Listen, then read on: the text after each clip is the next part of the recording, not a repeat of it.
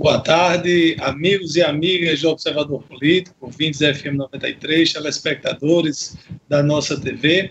Estamos no ar com mais um Observador Político e hoje eu trago aqui a notícia sobre duas alterações de datas importantes para várias pessoas, se não todos, no país, que foram aprovadas no Congresso. Uma já foi aprovada no Congresso Nacional que trata da alteração do, da data da realização. Opa, ao vivo acontece disso. A realização do, do Exame Nacional do Ensino Médio, o, em razão da pandemia do novo coronavírus. Uma proposta, um, um projeto de lei da senadora Daniela Ribeiro, aqui do PP da Paraíba, prevê que, em casos de reconhecimento de estado de calamidade pelo Congresso Nacional ou de comprometimento do regular funcionamento das instituições de ensino do país, seja prorrogada automaticamente a aplicação das provas, exames e demais atividades de seleção para acesso ao ensino superior. Esse projeto trata não somente do Enem, mas de, dos vestibulares daquelas universidades que ainda utilizarem o vestibular como o acesso, e também é, do próprio Enem. O, o, o, ministro, o Instituto Nacional de Estudos e Pesquisas Educacionais, responsável pelo Enem, marcou a aplicação do exame para os dias 1 e 8 de novembro e a versão digital para 22 e 29 de novembro. As inscrições continuam abertas até o próximo dia 22.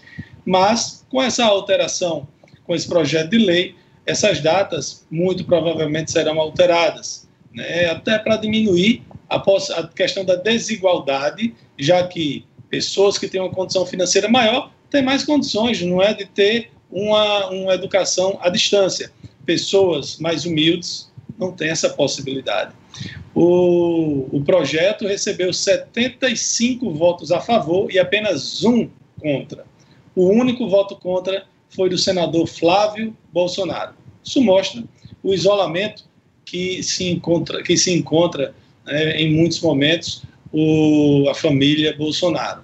Outra questão importante é que o Senado e a Câmara vão formar uma comissão para estudar a melhor forma de se adiar as eleições municipais. A princípio, não se fala em prorrogação de mandatos. Neste momento, o que a Câmara e o Senado pretendem fazer é apresentar uma proposta de é, prorrogar, de adiar a data das eleições para novembro ou, quem sabe, para dezembro. Tudo com relação ao coronavírus é novo. Nunca aconteceu nada parecido no nosso planeta, não é no nosso país. Então, fica até difícil de você imaginar se isso vai acontecer mesmo ou não. A gente tem que dizer assim: a preço de hoje, espera-se que em novembro, dezembro, a gente já não tenha problema com o coronavírus. Porém, ao longo do programa, eu vou trazer uma notícia que na China está voltando a aparecer novos casos, o que leva as autoridades a acharem que há possibilidade de mutação do vírus. É um problema que pode não passar tão rapidamente. Só o tempo vai nos mostrar se realmente a gente vai ter eleição ainda esse ano ou não. Boa tarde, amigos e amigas da 93, telespectadores da nossa TV. No curto espaço de tempo em que eu vou ler e resumir esse texto, pelo menos cinco mortes por Covid-19 poderão ser registradas no Brasil. Esta é uma atualização recente do Ministério da Saúde, já eh, às primeiras horas do dia de hoje. Nas últimas 24 horas, foram contabilizados 1.179 óbitos pela doença causada pelo coronavírus, com uma média de uma morte a cada 73 segundos. Ou seja, a cada 1 minuto e 13 segundos. Ao todo, o país já registra mais de já 18 mil mortes aproximadamente, o que é assustador. Sem ministro da Saúde, Desde sexta-feira, o Brasil, repito, já está em torno de 18 mil mortes e mais de 270 mil casos oficiais. Só cinco países no mundo registram mais de mil óbitos em um dia. Além do Brasil, os Estados Unidos, a França, o Reino Unido e a China. A falta de teste e atraso em resultados levam à subnotificação dos casos. O Brasil está apenas atrás apenas de Estados Unidos e Rússia entre aqueles com mais pessoas infectadas. São Paulo, Bahia, Ceará e Rio de Janeiro foram estados com mais novos casos registrados nas últimas 24 horas. Para quem pensa que o coronavírus é uma gripezinha, eu não estou dizendo nada aqui com o presidente. Embora eu discorde plenamente do que ele disse. Quem achar que é uma gripezinha, que é passageiro, que não acontece nada, esses números deixam cada vez mais nós todos com o alerta ligado, porque a coisa é muito séria. E eu não quero aqui assustar ninguém. Quero só prevenir e avisar aliás, muito mais séria do que a gente imagina. César, boa tarde. Microfone, microfone. Microfone, microfone. ok.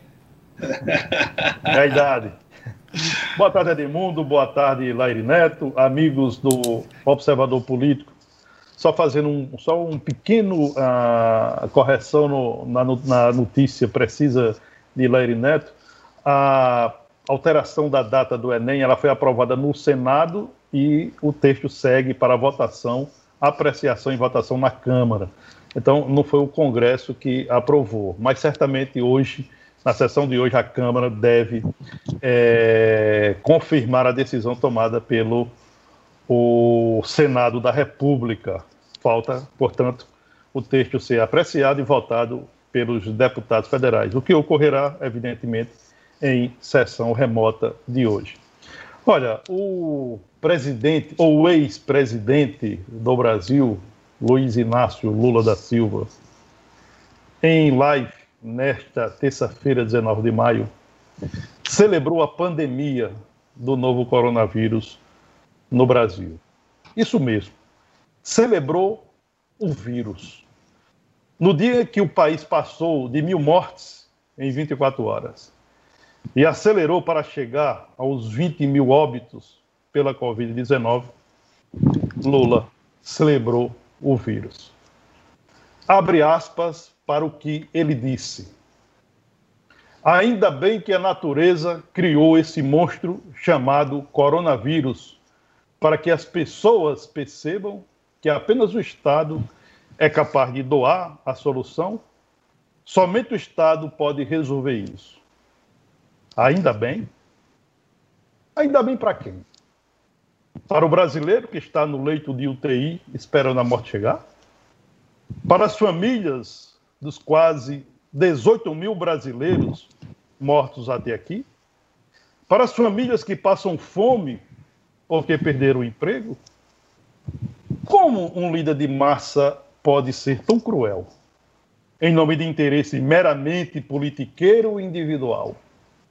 Que narrativa política esdrúxula é essa? Lula, de forma bem clara e sem arrodeio, comemorou o impacto da pandemia da, da Covid-19 na política liberal do ministro da Economia, Paulo Guedes, e, por gravidade, no governo Bolsonaro. Na lógica dele, é, é, o estrago do coronavírus, o estrago da coronavírus ou do coronavírus na agenda liberal do governo é motivo para celebração, para comemoração. O líder petista comemorou o coronavírus ao criticar a postura de Bolsonaro, que tenta a todo custo reabrir as cidades para evitar prejuízos econômicos, enquanto pessoas morrem e o sistema único de saúde do país se aproxima do colapso. Abre aspas mais uma vez para o que disse Lula nessa live. Imagina quando Roosevelt teve que agir na guerra. Você acha que ele estava preocupado com orçamento? Não. Ele tinha que fazer armas para vencer a guerra. Na guerra contra o coronavírus, eles não cumprem sequer a promessa de dar 600 reais para as pessoas ficarem em casa e se protegerem. E aí veio a mentira, a falta de verdade. O governo está pagando já a segunda parcela do auxílio é, emergencial de 600 reais e de 1.200 reais para as mães responsáveis pelo sustento da família. O engraçado, porém trágico, é que a lógica de Lula de que o Estado deve ser a corrente elétrica da economia veda os olhos ao passado. Não fossem os bilhões de reais roubados dos cofres públicos e os descalabros na política econômica da era PT, talvez agora o caixa estatal não tivesse tão quebrado. Quem sabe, talvez, se as quadrilhas não tivessem se formado para assaltar os cofres públicos, o Brasil não tivesse se livrado do Bolsonaro no Planalto. Um presidente despreparado, eleito pela ocasião. É inadmissível como um líder de massa, no momento em que o país chora a morte de quase 20 mil brasileiros, no momento em que o país caminha para um colapso no sistema único de saúde, esse líder fica, fica vibrando, celebrando, comemorando um vírus letal, um inimigo invisível que nem o planeta conseguiu até aqui superá-lo. Afirmar que ainda bem que a natureza criou esse monstro chamado coronavírus é mostrar o tamanho desse político que já esteve atrás das grades em nome de algum interesse pessoal e meramente e exclusivamente pessoal. Incrível como a pandemia da política brasileira não consegue ou não tem uma cura para, enfim, livrar os brasileiros dessa moléstia. Olha, valeu, Laíri Neto. Eu só quero mandar um abraço aqui para o nosso amigo, né, César conhece, conheceu, conhece, eu não sei se Laíri Neto, que é o mais jovem aqui da bancada, é, chegou a conhecer, nosso querido amigo de Jalma Bar que tinha um Sim. bar muito frequentado lá no terreno, onde depois se construiu o Hotel Termas. Djalma não gosta de WhatsApp, mas mandou aqui, o filho dele mandou a foto dele, televisão ligada, assiste o programa todo dia, não gosta do WhatsApp. Eu estava uma ligação porque eu achava que vocês iam chamar o doutor Laíri, que já está... Pois é, não, exato. Mas ele é telespectador assíduo tá aqui. A gente é manda então para ele. combinado era outra coisa, por isso que eu atendi o telefone aqui. Ok. Laíri, você, boa tarde. Boa tarde, amigas, amigos do Observador Político. Eu não sei não. Hoje nós temos um tema relacionado à política. Ah, é, é que os presidentes da Câmara e do Senado entenderam ter chegado a hora de se discutir o adiamento das eleições. Não é a, não é a prorrogação dos mandatos, isso não a discussão será em termos de adiamento das eleições, que tem que ser feito por um decreto legislativo, se o Poder Executivo não mandar uma mensagem sobre esse assunto. Os, os ministros do Tribunal Superior Eleitoral já entenderam não haver tempo hábil para a realização do pleito no primeiro turno, como está programado. Então, o que os parlamentares esperam é que o presidente Bolsonaro encaminhe uma mensagem tratando desse assunto. Mas se isso não acontecer, terá que ser feito um decreto legislativo para que o assunto seja resolvido. Também na sessão de ontem do Congresso foi aprovado um decreto no, na Câmara que permite a prorrogação das provas do Enem. É inteiramente impossível e inviável se fazer esse exame durante a epidemia que nós estamos vivendo ou mesmo que estamos sobrevivendo. Então, está acertado já, já foi aprovado na Câmara, será aprovado também no Senado, sem sombra de dúvida, que o exame do Enem será adiado. Mas o que eu queria deixar hoje aqui registrado é que as eleições de 2020, as eleições municipais, serão prorrogadas possivelmente ainda para este ano, o mês de dezembro, se até o mês de agosto a situação da pandemia no Brasil estiver sob controle.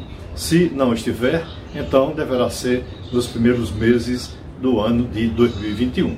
Obrigado a todos pela audiência, uma boa tarde e até amanhã, se Deus quiser.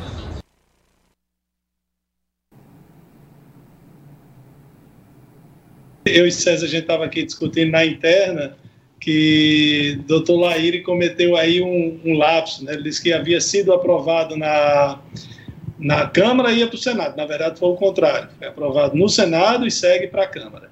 Questão do Enem, né?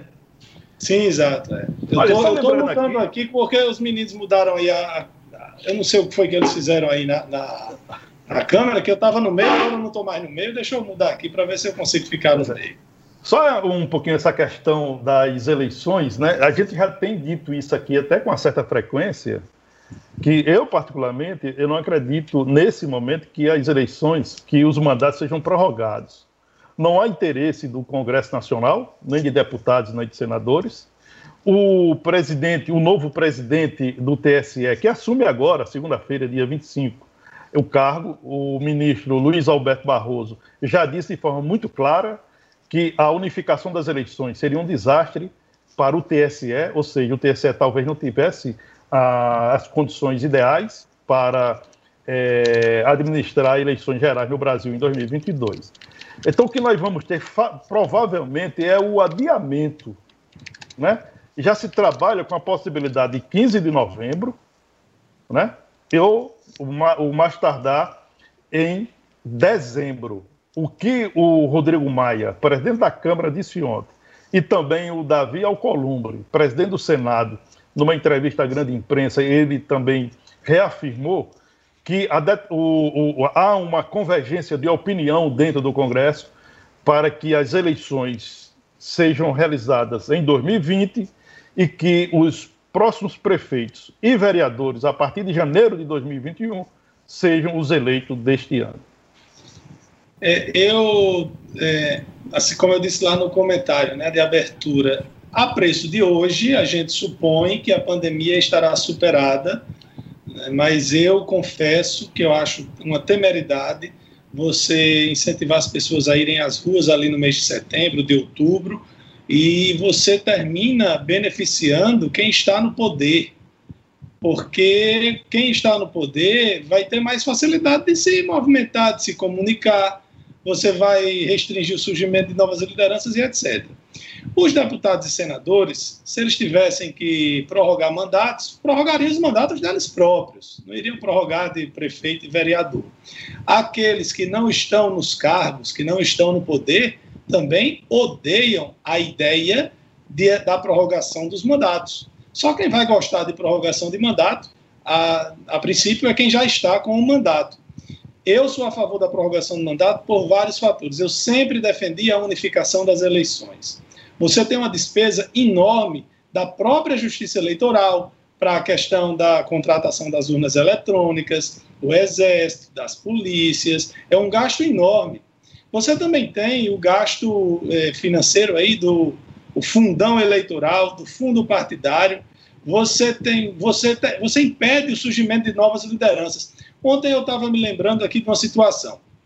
A deputada Isolda e o deputado Alisson, eles se colocam como pré-candidatos a prefeito de Mossoró.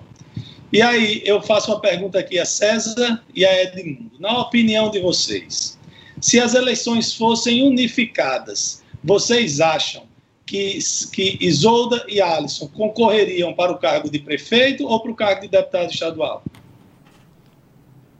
Olha, é, na minha opinião, eu penso que eles não enfrentariam a prefeita Rosalba Ciarline numa possibilidade de eleições em 2022. Acho que eles iam para um mandato, para uma disputa é, mais segura, a renovação de mandato na Assembleia Legislativa. Muito embora entender que nesse momento, até aqui, né, tem aí 16 meses, eles fazem um mandato um fiasco, mandato muito ruim, não representa a cidade. Até agora não disseram, é, não deram um recado ou não deram uma resposta à população. Mandato frágil, mandato apenas é, que foca uh, o desejo de disputar uma campanha eleitoral, e não é para isso que um político é eleito. Ele é eleito para representar uh, os interesses coletivos, não individuais. Mas, enfim, só aqui, rapidamente, uh, deixando bem claro que a prorrogação de mandato não é inconstitucional. Isso já ocorreu no Brasil. Uh, eu, no outro dia, eu até noticiei isso, mas me equivoquei em relação às datas. No Brasil, a prorrogação de mandato ela ocorreu em 1976 os deputados, os prefeitos e vereadores eleitos em 1976 e que cumpririam o mandato até 1980, eles ficaram até 1982. Naquela época, o eleito prefeito de Mossoró foi João Nilton da Escócia. Em, os, os eleitos em 1982 ficaram até 1988. Em 82, o eleito em Mossoró foi Dizuí Rosado apenas para corrigir um pouco essa data. Portanto, nós já tivemos sim prorrogação de mandato no Brasil e a última vez ocorreu exatamente na, na, a partir da, da legislatura 1977, com os eleitos de 76 a 1980. Eu não tenho a menor dúvida que os dois deputados estaduais de Mossoró iriam pela buscar a via mais fácil da reeleição aos mandatos que ele tem no momento. Agora, eu concordo com você, César, e com grande parte da população que é pífio o mandato dos dois, tanto de Alisson como de Isolda, não representam de jeito nenhum a altura, não representam uma cidade que tem tantos e tantos problemas e eles estão devendo, mas devendo muito. Não é pouco, não. Uma notícia aqui de Fortaleza que interessa a nós todos. A notícia da TV Diário, do Jornal da TV Diário. O Hospital de Campanha de Fortaleza foi erguido e nem sequer foi utilizado pela população e já foi desmontado. Nesse caso, com o dinheiro público está demais e tomara que esse exemplo não seja jamais seguido. Tomara. É realmente uma informação grave. É, com relação à questão das, da, dessa, das eleições, você termina favorecendo o surgimento de novas é, lideranças. Né? É, por exemplo, eu, eu, eu penso que Isolda e que Alisson fazem um mandato que agrada a um determinado público, eleitorado. Eu até hoje não vi os eleitores nem de Isolda. Eu conheço pessoas que votaram em Isolda, conheço pessoas que votaram em Alisson. Nunca vi nenhum dos dois eleitores reclamando da atuação dos seus parlamentares. Eles tiveram uma votação pequena em Mossoró, se comparada ao quadro geral, não foram nem de perto os mais votados, mas eles representam alguém lá. Mas se a eleição fosse agora para deputado, para todo mundo, e eles, não, você candidato a prefeito, e perdesse a eleição, ficasse sem mandato, eu penso que eles seriam candidatos a deputado. Porque para deputado você pode ter pouco voto e se eleger. Né? Teve vários deputados que tiveram mais candidatos que tiveram mais votos do que Alisson e não foram eleitos. Então Alisson sabe que com pouco voto ele se elege deputado estadual, mas prefeito não. Prefeito você tem que ser o mais votado. Então, certamente, eles apoiariam outro nome para serem para ser candidatos à sucessão da prefeita Rosalba. Só para arrematar esse, esse, raciocínio de Lairinho aqui, para as pessoas entenderem assim de forma muito mais clara, é, eles candidatos, é, as eleições este ano, eles candidatos, se evidentemente que não sendo eleito, até porque não tem como eleger dois prefeitos, apenas um, é. o, que, é, o que perder a eleição volta para a Assembleia Legislativa mantém o mandato de deputado estadual, ou seja, não tem nada a perder. Né? É diferente que se unificar as eleições em 2022, vão ter que fazer uma opção, correr o risco numa candidatura a prefeito ou ir para uma, uma campanha mais, mais tranquila em busca da renovação do mandato. O que é quase regra, César, para aqueles que se elegem senadores pelos, pelos estados, como o mandato de senador tem oito anos, quando completa quatro anos, eles são candidatos a governador, porque sabem que se não ganharem, continuam lá no céu, ou é. no Senado. Em forma mais concreta, no momento atual, o senador Stevenson Valentim já deu, uh, emitiu sinais de que pretende disputar o governo do Estado nas eleições de 2022. Não tem nada a perder. Vai para a disputa, se não vencer a disputa, se não for escolhido, retorna para Brasília onde ele é senador da República. O amigo pergunta aqui se as eleições é, forem adiadas, como ficam, os, ele fala aqui, os comícios, que quase não existem praticamente, e os programas eleitorais no rádio e na TV. Amigo, no dia que a eleição for novamente marcada, se ela for adiada, do mesmo jeito, a Justiça Eleitoral vai determinar as regras com relação à movimentação de rua, programas em, em rádios e TVs, da mesma maneira que é, está acontecendo nos dias atuais. O Manuel Lourenço pergunta, se a gente não falou ainda, à vontade, Lairinho e César, se nós já falamos aqui sobre a saída de Regina Duarte da Cultura. Ela quase nem foi, né? E já saiu. Dois meses. É, lembra aquele papel dela lá em Rock Santeiro, né? A viúva porcina, foi sem nunca ter sido. É verdade. Ela assumiu, mas não se tem notícia de nenhuma ação, sequer uma reunião promovida pela atriz Regina Duarte. Já foi demitida da Secretaria de Cultura, que é quase um ministério. Ela foi ao Palácio do Alvorada, fez um vídeo com o presidente, dizendo que estava muito feliz porque estava recebendo um prêmio, porque ia para a Cinemateca de São Paulo, é um cargo federal, que está subordinado à Secretaria de Cultura. O presidente Jair Bolsonaro demitiu a Regina Casé e convidou já outro ator Regina Duarte. lugar. Regina Duarte, Regina Casé não, Regina Duarte, para é, e convidou é, outro alguma coisa frias. Eu vou já ver o nome aqui. E outra notícia de Brasília é que o Ministério da Saúde assinou um novo protocolo para o uso da, de, de medicamentos, de, do uso da cloroquina, liberar o uso, com um detalhe. Não existe, nesse protocolo não tem a assinatura de um único médico, nenhum médico, assim como os cargos nomeados ontem pelo ministro interino, que é um general, também não tem médicos nesses novos cargos. Olha, o, cotado para a vaga da, do, para o cargo deixado por Regina Duarte é o ator Mário Frias. Um Mário ator Frias. Bastante, é, bastante conhecido, né? um ator uh, que por longos anos fez parte do elenco da, da Globo, né?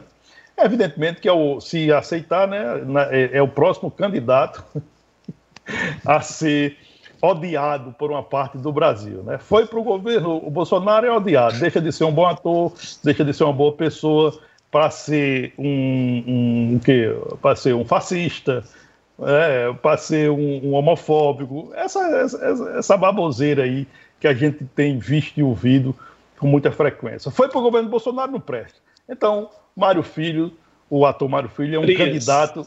É, Mário Frias é um candidato a não prestar. É, outra informação que está nos destaques aí é que a gente até noticiou ontem que o senador Flávio Bolsonaro pagou com dinheiro público, com dinheiro do PSL, 500 mil reais a um ex-assessor dele, que foi contratado pelo partido a pedido dele, por determinação dele.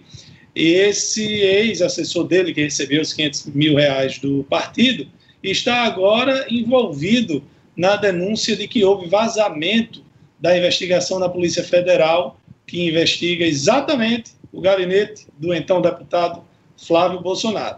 Para aumentar a arenga, o PSL diz que vai cobrar de Flávio Bolsonaro a devolução de 500 mil pagos ao advogado que é agora investigado. Mandando um abraço Olha, aqui. É o... Pode, pode seguir, César. Pode, pode ir. Não, só mandar um abraço. Depois eu mando. Pode seguir.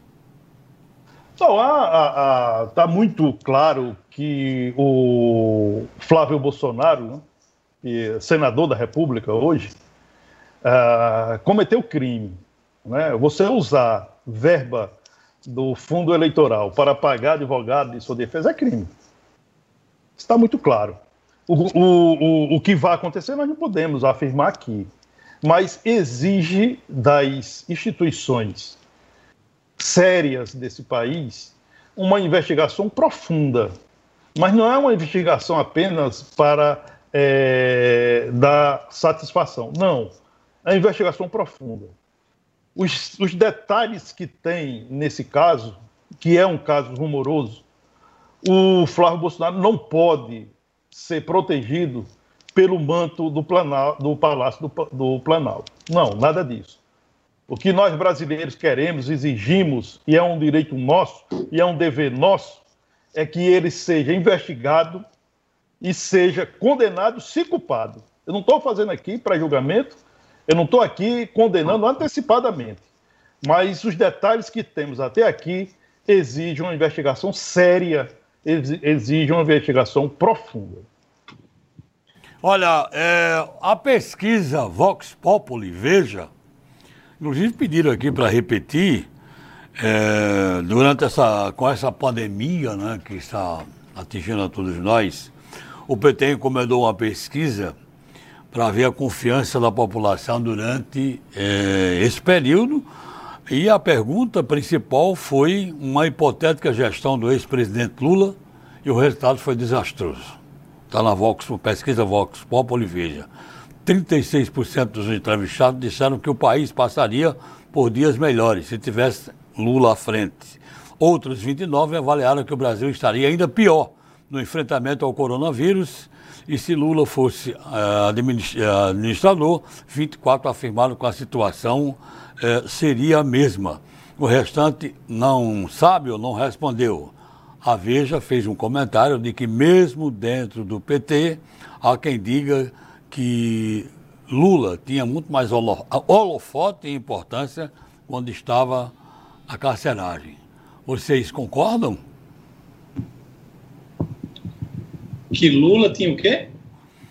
Muito mais holofotes e importância quando Sim. estava na carceragem. Muito mais influência. Né?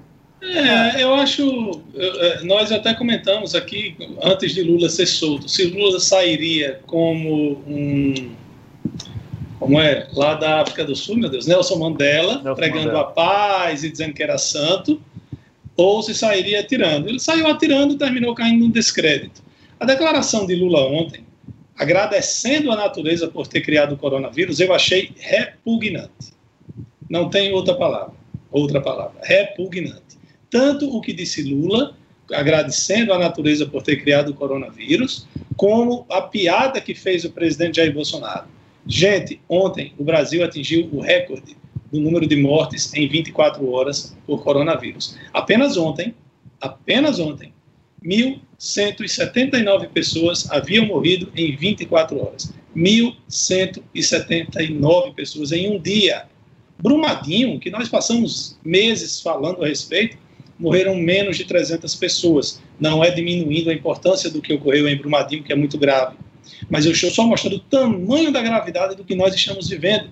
E o presidente Jair Bolsonaro, com muita alegria no rosto, com um sorriso estampado, ficou fazendo piada. Quem é de direita toma cloroquina, quem é de esquerda toma tubaína. Eu achei terrível, repugnante, da mesma forma que o que fez o presidente Lula. É verdade. Olha, o, só dando uma passada aí para o, o, o Mário Frias, né? Eu fiz uma rápida aqui pesquisa, né? Mário Frias tem, tem vários papéis dele uh, na Globo. Né? Ele apareceu na quarta temporada da Malhação, né? com o personagem Escova. E também ele teve um personagem, Senhora do Destino, como o deputado Tomás Jefferson. Então a gente vai ver aí se ele for o escolhido, se ele vai estar mais para a escova ou mais para o Tomás Jefferson, o deputado de Senhora do Destino. Bom, vamos aqui no momento do nosso patrocinador, né? Mossoró já conta com o Cemitério Parque. O Memorial Jardim das Palmeiras é o primeiro cemitério parque de Mossoró, um lugar de respeito para aqueles que deixaram saudade. Tenha segurança, conforto e tranquilidade na hora de visitar seus entes queridos que se foram. Você pode entrar em contato através do WhatsApp 84 98117 9701 ou pelo telefone 84 2142 0789. Tem ainda o site www.mjdp.com.br. O MJDP é a abreviação aí de Memorial Jardim das Palmeiras. Olha, no finalzinho, uh, no início da tarde de ontem, uh, logo após o, a nossa edição da terça-feira, né, aí surgiu aquela notícia que acho que todos já têm conhecimento, que um advogado deu entrada com um pedido de impeachment da governadora Fátima Bezerra ele deu entrada na Assembleia Legislativa ah, do Rio Grande do Norte, alegando crime de responsabilidade. Ah, sinceramente, e aqui eu não, também não quero fazer pré-julgamento, eu penso que esse advogado está querendo só tumultuar um ambiente, um ambiente que já é tumultuado. Quem é o advogado, César? Eu não sei nem o nome, eu, eu, eu não sei nem quem, quem é o nome. Eu sei que ele deu entrada e, evidentemente, que a Assembleia Legislativa não vai dar vazão a um pedido tão sem, sem, sem sustentação, né? sob o ponto de vista jurídico e tal. Então, crime de responsabilidade. Que crime de responsabilidade? É, o governador Rafael Bezerra não está cometendo crime de responsabilidade. Ele alega a questão que as medidas da, da, da, para combate à pandemia do novo coronavírus não têm sido eficazes. Agora, do ponto de vista de quê? Né? Do ponto de vista dele, evidentemente. Mas isso não é o suficiente para você sugerir ou você pedir o impeachment de uma governadora de um estado. Com um detalhe, César, se você olhar proporcionalmente, o Rio Grande do Norte, eita, tiraram de mundo, o Rio Grande do Norte tem, proporcionalmente, não tem um número tão elevado de casos. É. Não é, então, não... É uma questão é essa, crime de responsabilidade. Qual foi o crime de responsabilidade que a governadora cometeu? Pois é. Não vejo sentido Agora, nesse pedido. Você quer uma notícia para assustar, uma coisa de cinema? Os médicos da China essa notícia daqui no, é da Bloomberg News. Bloomberg é um dos principais, é, das, uma das principais agências de comunicação do mundo. Diz que médicos da China têm observado que o coronavírus se manifesta de forma diferente entre pacientes de um novo foco na região nordeste da China, em comparação com o surto original lá em Wuhan. Os dados sugerem que o patógeno pode estar em mutação de maneiras desconhecidas, o que complica os esforços para eliminá-lo meu amigo, eu estou achando que esse né? coronavírus vai demorar e vai demorar um bom tempo para que a é. gente possa dizer assim, livre dele, né? É. Edmundo Olha, voltou. É, é, Olha, Edmundo, trazendo aqui para Mossoró, né, há uma expectativa ah, da decisão ah, da justiça local em relação àquele pedido do Sindicato dos Trabalhadores em Saúde, o Sind Saúde, regional de Mossoró, que pediu um lockdown na capital Potiguar e, por consequência, no estado do Rio Grande do Norte.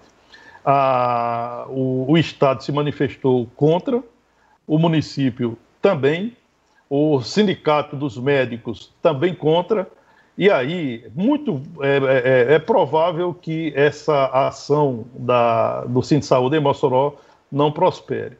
Vale aqui a gente lembrar que ontem, em Natal, o juiz Luiz Alberto da Quinta Vara da Fazenda Pública da capital negou o pedido de lockdown em Natal e na região metropolitana. Esse pedido também foi, foi dado entrada pelo Sim de Saúde. Segundo o juiz, o sindicato não tem legitimidade para fazer tal pedido e encerrou a ação.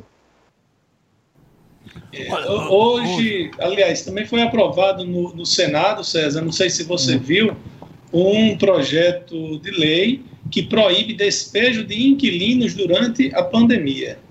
Você viu Sim. isso, não? Vi. Tem uma, tem, uma, tem uma série de mudanças né, que a gente precisa ler com, com uma certa tranquilidade né, e atenção. Né? Mexe com o comportamento nos condomínios, tem a questão do pagamento uh, de. Aquela, aquele pagamento uh, mensal né, para a família, né? Como é que dá o nome? Agora foge. A idade o tá auxílio tá emergencial? Não, o, o, o Bolsa a separação. Família. Não, a separação e aí você paga uma pensão, uma pensão alimentícia, né? Também vai esse assunto, alguma, esse assunto é, eu entendo. É, em relação a tem uma, em relação à prisão, a, se não cumprir essa pensão alimentícia, né? Eu tenho uma série de mudanças que é, estão dentro, estão no bojo desse, desse projeto aprovado ontem pelo Senado da República. É, Gerival diz o seguinte, Lairinho, para a população, quanto mais eleição, melhor. Prorrogação de mandato só é bom para quem está no cargo. Quanto ao custo do pleito, não deve servir de argumento. Eu já discordo, Genival o custo de uma eleição sem contar o gasto com os partidos daquele fundo eleitoral, fundo partidário, corrupção, qualquer coisa. Só os gastos da justiça eleitoral para realizar o pleito se aproxima de um bilhão. Um bilhão. Você tem ideia? o orçamento total do Rio Grande do Norte é em cerca de 11, 12 bilhões. É um mês de orçamento do Rio Grande do Norte que a Justiça Eleitoral gasta no pleito. Olha, o Josivane, governador de Serra Rosado, lamenta, diz que ontem Lula e Bolsonaro se completaram com o que disseram. E o Tiago Moura coloca aqui bem interessante. Lula diz ainda bem, Bolsonaro diz, e daí? Complicado, né? Um minuto para o intervalo. um minuto só para Estamos muito, estamos muito mal servidos, né? Quando a maior liderança que está no poder é, faz uma barbaridade como a que ele está fazendo, de dizer, e daí? Eu sou, meu nome é Messias, mas eu não faço milagre. É, quem toma, quem é de esquerda toma tubaína, quem é de direita toma cloroquina, e a outra maior liderança da oposição agradece a natureza pela criação de um vírus que já matou meio milhão de um monstro, de né? De um monstro, de um monstro. palavra dele, né?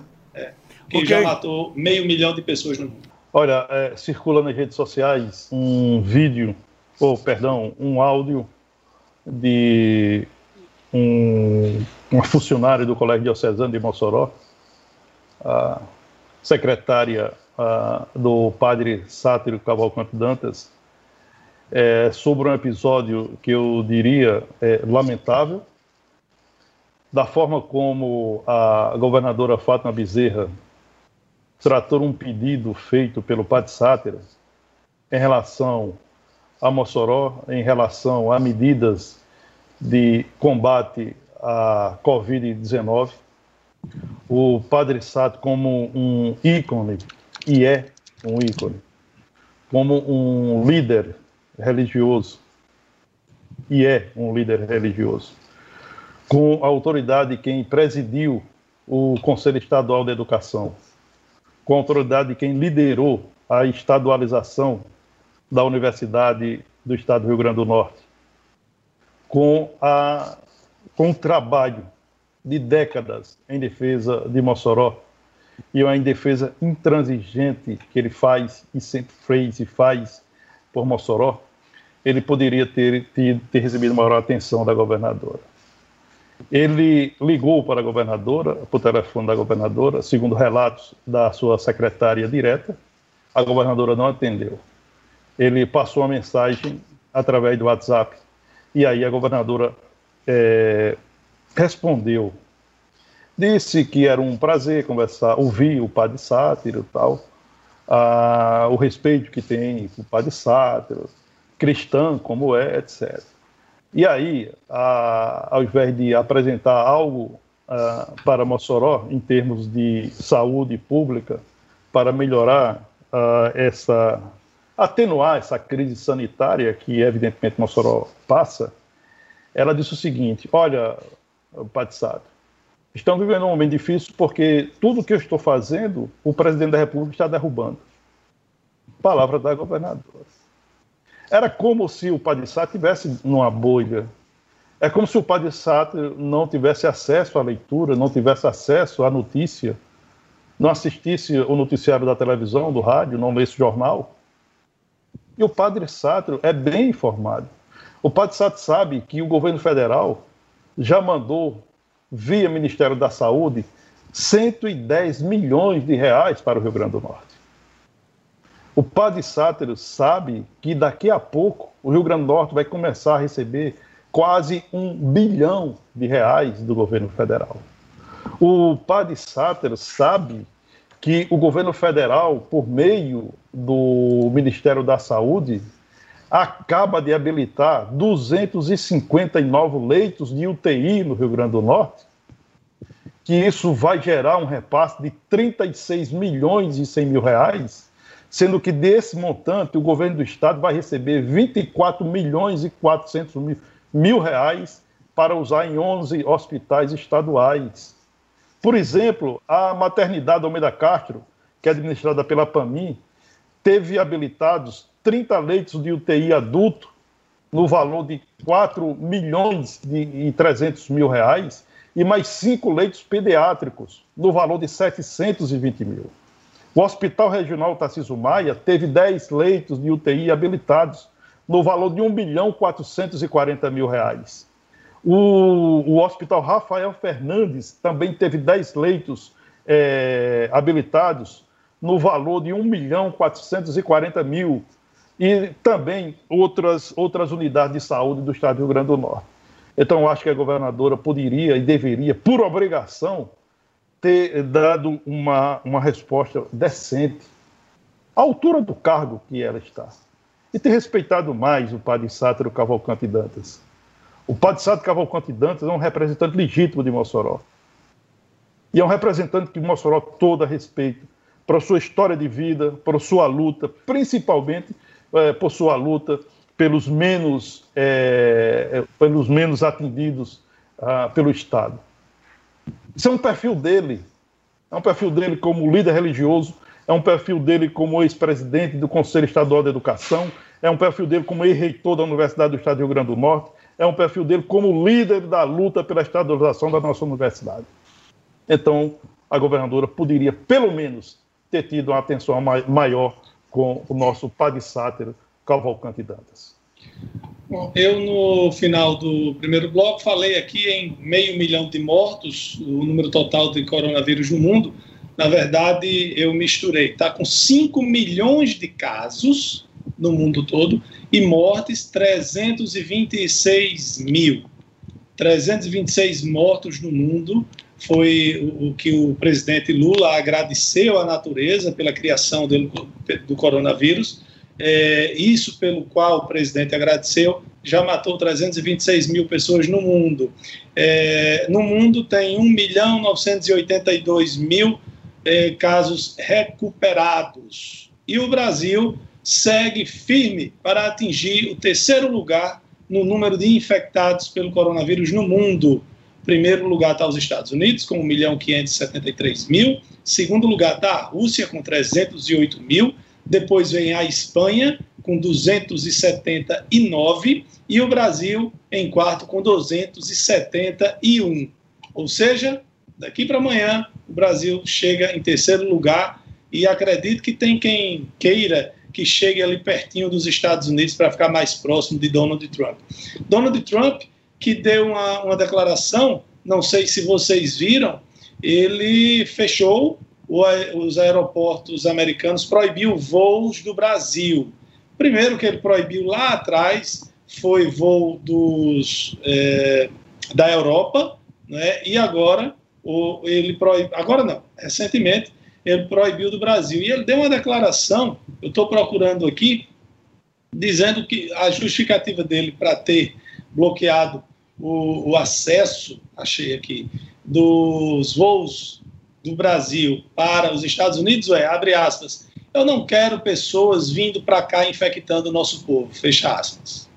É, mas em seguida é preciso dizer que o presidente, o governo dos Estados Unidos, através de Donald Trump, anunciou ontem um plano de auxílio adicional de 3 milhões de dólares, mais de 17 milhões, para ajudar na resposta de emergência de saúde pública no Brasil à pandemia de Covid-19. Em seguida, esse é o presidente né? Mais 3 milhões para onde? Para o Brasil? E daqui a notícia no G1.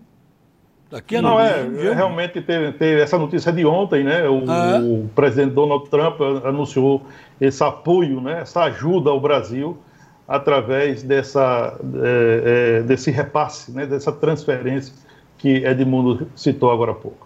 Agora foi comunicado, inclusive, à Embaixada Brasileira. 3 milhões de dólares vai dar 17 18 milhões. milhões de reais. É, 17, 18 é... milhões. É alguma coisa, né? Todo dinheiro, toda ajuda é bem-vinda, mas vamos combinar que 18 milhões nesse problema todo.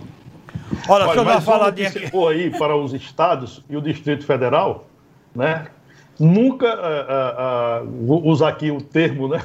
Nunca na história desse país os estados vão receber tanto dinheiro.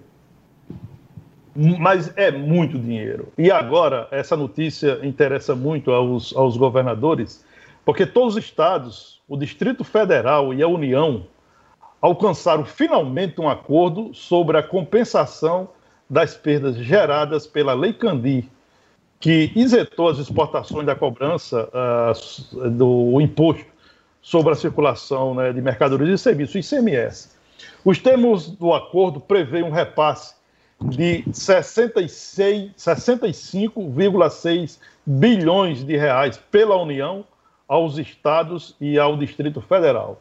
Desse total, 58 bilhões devem ser repassados obrigatoriamente até 2037. O envio do valor restante fica sujeito a condicionantes, né? como a aprovação de uma emenda condicional sobre aquele pacto federativo e o leilão de petróleo dos blocos é, que a Petrobras já vai colocar é, em leilão, né? É, Sérpia e Atapu, inicialmente previsto para ocorrer ainda este ano. Olha, nos perguntaram ontem aqui sobre a cobrança do Detran confirmada, hein? Pessoa que eu conheço diretamente falou que foi ao Detran e pagou a taxa de bombeiros, 25 reais, portanto a taxa está sendo cobrada. É, o governo do Estado ah, não deu incentivos a quem está sofrendo em termos de isenção etc. É, quando anunciou aquela questão da, da energia né, e da água para atender a camada mais carente, essa aí já era uma decisão do governo federal, que isentou da cobrança é, dessas famílias mais carentes, isentou a cobrança do ICMS. Não foi uma decisão do governo estadual, foi uma decisão do governo federal o que o governo estadual fez foi apenas pegar uma carona no que o governo federal já havia anunciado. É, uma pessoa perguntou qual é a formação do general Pazuello, né? Eu estou procurando aqui, eu sei que ele é general, mas a graduação dele eu. É, eu acho que ele é, eu penso que ele é médico da Marinha, salvo engano. Eu acho que ele não é médico. Mas deixa eu procurar, é, deixa eu procurar aqui. Vamos ver aí. Que... Eu... Quem está com a razão, não é? Não, não, não é questão de estar com a razão, não. Eu, eu vi isso, eu vi isso, isso rapidamente é, e não, né, na verdade, não fiquei atento a essa, essa questão. Também não, não posso ele, ele, ele, é graduado na Academia Militar das Agulhas Negras, em Resende, assim como o presidente Jair Bolsonaro. Uhum. Ele é especializado em tarefas administrativas e logísticas. Ele não é médico. Olha, vamos, vamos aqui pontuar rapidamente uma coisa. Mas olha, deixa pessoas... eu dizer uma coisa, César, me permita aqui. Pois não. Um dos melhores ministros da saúde que se tem notícia do Brasil, na minha opinião, é José Serra. E José Exatamente. Serra é economista, ele não é médico. Ele Exatamente. não precisa ser médico para ser um bom ministro. Né? Uhum. A, a, só lembrando que os outros dois ministros da saúde eram médicos, reconhecidos nas suas carreiras profissionais e saíram por, por não querer assinar o que o presidente Bolsonaro queria. Ele foi lá e colocou um general que assina tudo que ele quer, como a questão do uso da, da liberação do libera geral da cloroquina, que não leva assinatura de nenhum médico esse documento. É mais, eh, Lairinho, só para a gente fazer justiça, né? Essa, essa decisão de hoje, anunciada hoje, não libera geral, não, viu? A cloroquina. Desde, libera, desde o início dos primeiros sintomas já pode usar. É. Bom, não, a, a, a, é exatamente para que possa ser usado não só nos casos mais graves, mas desde o começo dos uhum. primeiros uhum. sintomas. O grande problema, a gente já falou muito aqui, a cloroquina deve servir em alguns casos, em outros não.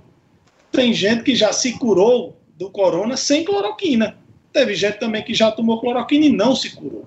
O, o grave é as pessoas acharem que podem tomar indiscriminadamente e que serão curadas. Esse é o grande risco. Por isso a gente alerta muito. Tomando ou não cloroquina, só tome. Querendo ou não tomar cloroquina, só tome com a prescrição médica. Que é o que Médica. já ocorre, né? É o que já ocorre. Não, César, não, tem muita gente comprando e tomando por conta própria. Bom, mas aí é uma irresponsabilidade, né? Sim, mas, mas quando o seu gente... líder, Olha, quando o seu líder gente... maior do país faz uma musiquinha dançando, cantando, quem é de direita toma cloroquina, quem é de não, esquerda mas, mas, toma ainda, meu amigo. Eu acho que eu não vou nem por aí. Eu acho que não é nem um incentivo de, de, de, do Bolsonaro, porque automedicação acontece desde sempre. A sempre. cloroquina desde virou sempre. uma questão política. Eu acho que eu não vou nem por aí. A cloroquina é, virou uma que questão política. É, a esquerda e a direita e a cloroquina no meio. Infelizmente. É. Aí tem vida. Automedicação, né? O, o cidadão, é, aquele mais inocente, né? Sempre, sempre fez, né? Quem nunca ouviu, ah, tô com dor de cabeça, ah, tome isso. Não diz, não, tem que ir a um médico para saber qual é a razão dessa dor de cabeça. Ah, em casa se medica logo. Ah, toma um Boflex, tome isso, toma aquilo. Tal. É. Infelizmente é assim. Um minuto para o então, final. Rapaz, meu relógio está adiantado, então, porque no meu relógio é uma hora. Falta um minuto. Ok. Falta um minuto mesmo? Ah, é? Bom, um então minuto. a gente pode arrematar aí, né? É, no, nos últimos decretos, né, da, em relação às medidas restritivas.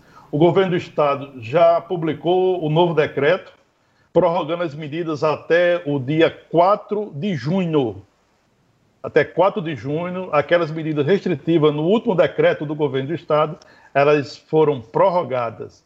Só que o governo flexibilizou para é, atendimento parcial em algumas é, centrais do cidadão, é, como, por exemplo, aqui na nossa região, Apudi e Pau dos Ferros. Elas vão funcionar parcialmente a partir da, desse decreto o decreto entra em vigor no dia 24 de maio agora. E a expectativa para hoje à tarde né, é a publicação do decreto do município, que Larion pode nos, nos trazer maiores informações. É, com relação ao município, acredito que a novidade maior vai ser aquelas ferramentas, a, a, as formas para ter como multar quem descumprir as regras. Eu imagino que será prorrogado com as mesmas restrições e mesmas liberações. Agradecer a todos vocês pela audiência, né, mandar um grande abraço, desejando uma ótima tarde e amanhã, se Deus quiser, estaremos de volta com o Observador Político. Eu vou encerrar minha participação de hoje, infelizmente não trazendo uh, uma frase talvez de incentivo para esse momento tão delicado, mas uma frase que precisa ficar gravada na, na mente das pessoas para que esse tipo de político é, seja é, evitado. Não é? principalmente em momentos delicados como este que a gente está vivendo. Eu vou encerrar com a frase do ex-presidente Lula. Ainda bem que a natureza criou esse monstro chamado coronavírus. Uma boa tarde a todos e até amanhã. Boa tarde. Até amanhã. Tchau.